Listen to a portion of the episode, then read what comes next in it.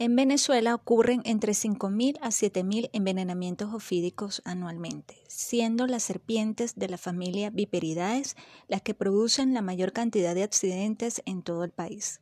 Obtener conocimiento sobre el abordaje de un envenenamiento ofídico es relevante no solamente como estudiante de la asignatura toxicología, sino como integrante de la población en general debido a la complejidad de los venenos de estas serpientes desde el punto de vista clínico, así como también porque existen dos momentos críticos en la persona susceptible, que son el cómo evitar que ocurra y qué hacer cuando ocurre. Esto es lo que profundizaremos en este podcast. Los venenos son mezclas complejas compuestas por enzimas, péptidos y sales que son segregados por las glándulas localizadas en las dentaduras de las serpientes y que al estar en contacto con los tejidos producen alteraciones tisulares y sistémicas que hacen que el paciente presente una sintomatología cuya gravedad dependerá de la especie, la composición del veneno, la edad del paciente, patologías y sitio de la mordedura. Prevenir estos accidentes es tarea primordial, necesaria, en personas que habitan en áreas rurales de Venezuela, principalmente porque no cuentan con los recursos necesarios, así como también el uso de medidas de atención inmediata hasta llegar al centro asistencial y de brindar una asesoría toxicológica adecuada es imprescindible para evitar secuelas y en algunos casos la muerte. Este tema será desarrollado en el primer episodio de este podcast. La Organización Mundial de la Salud estimó que en el mundo ocurren 2.500.000 envenenamientos por animales anualmente, de los cuales 125.000 mueren y alrededor de 300.000 quedan con algún tipo de secuela física y psicológica.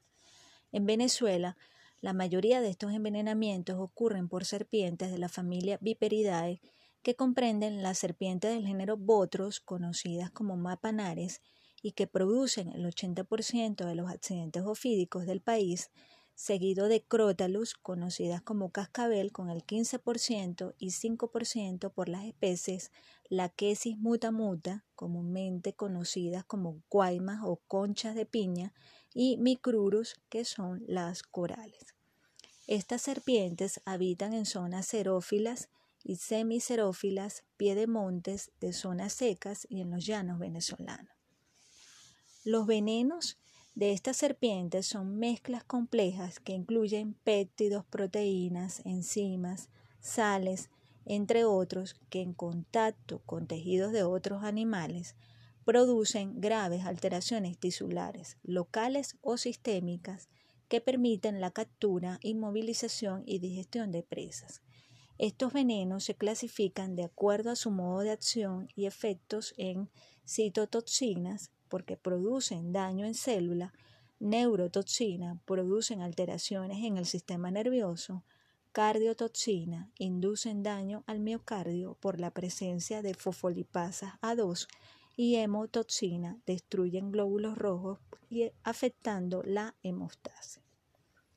Escuchando toda esta composición tan compleja de venenos y de los daños que producen en distintos órganos blancos, las manifestaciones clínicas en envenenamientos por serpientes de esta familia Viperidae son principalmente dolor en el sitio de la mordedura, edema, equimosis, flictenas, náuseas, vómitos, sudoración, necrosis, sangrado local, equimosis, hipotensión, tosis parpebral, parestesia, diplopía, parecia de los músculos de la nuca y efectos y los efectos sistémicos como son las hemorragias, trombocitopenia, hipotensión arterial, bradicardia y trastornos de la coagulación.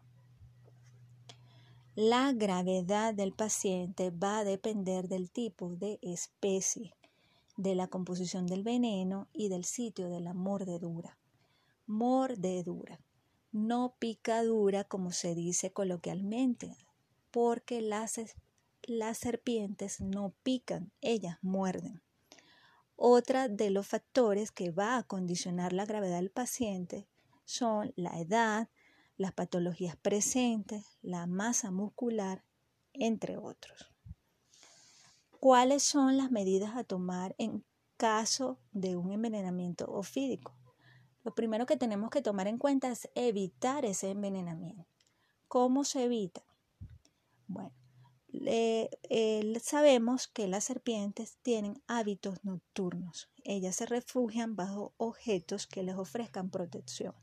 Es por ello que no debemos internarnos en bosques en horas nocturnas.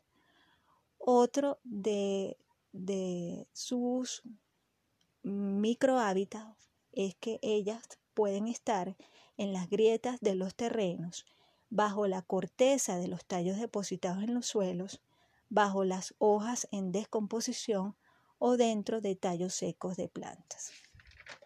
Por lo tanto, debemos revisar ropa, zapatos y lencería en general. Al internarnos en campos y bosques, hacerlo con botas altas, evitar caminar descalzos, mantener la higiene del hogar y el jardín, tener animales domésticos como perros en las casas porque estos animales alertan ante cualquier peligro, el uso de telas metálicas en las ventanas, tratar de no capturar a las serpientes, ya sea para fines recreativos o por curiosidad. Si se te presenta una cerca, mantener la calma, no correr. Por lo tanto, debemos tener precaución con plantas, abonos, cajas, racimos, entre otros. Eh, las medidas que debemos tomar en cuenta en caso de un envenenamiento ofídico es mantener la calma, limpiar la herida. Importante estas dos medidas. Una es no succionar la herida, ya que esto puede ocasionar infección de la misma. Otra medida es no aplicar torniquete, ya sea con trapos, alambres, telas, eh, lo que vean, ramas, no aplicar torniquete, porque puede ocasionar necrosis y producir la amputación del miembro afectado. Tratar de capturar a la serpiente con todas las medidas necesarias. Este punto es importante porque el médico pueda realizar un abordaje y tratamiento adecuado.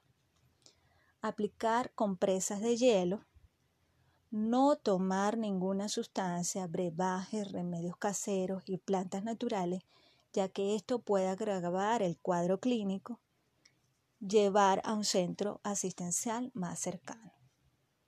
Ahora, las medidas que debe tomar el médico al personal de salud en el centro asistencial son las siguientes. Limpiar el área afectada, tomar muestras para realizar el examen de laboratorio clínico, como son tiempos de protombina, fibrinógeno, hematología completa, uricreatinina en el caso de un envenenamiento botrópico, CPK, lactato de hidrogenasa, transaminasas hepáticas, hematología completa en caso de un envenenamiento crotálico.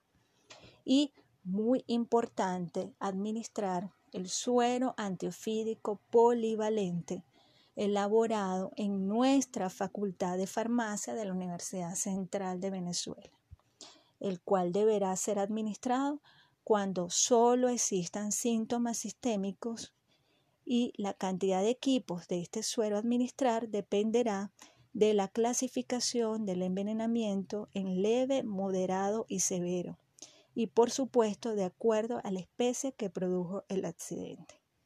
Este antiveneno declara que un mililitro del mismo neutraliza no menos de 2 miligramos de veneno botrópico y 1.5 miligramos de veneno crotálico.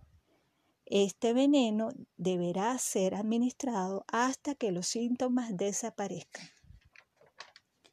Con esto finalizo este primer episodio del postcat. Cumplir con las recomendaciones de atención inmediata hasta que el accidentado llegue a un centro asistencial donde será abordado terapéuticamente constituye la base de este postcat y cimientos importantes para brindar atención y asesoría toxicológica adecuada. Te invito a que sigas obteniendo información de este tema en los textos de toxicología y animales venenosos recomendados, así como diferentes páginas web. Muchas gracias por tu atención.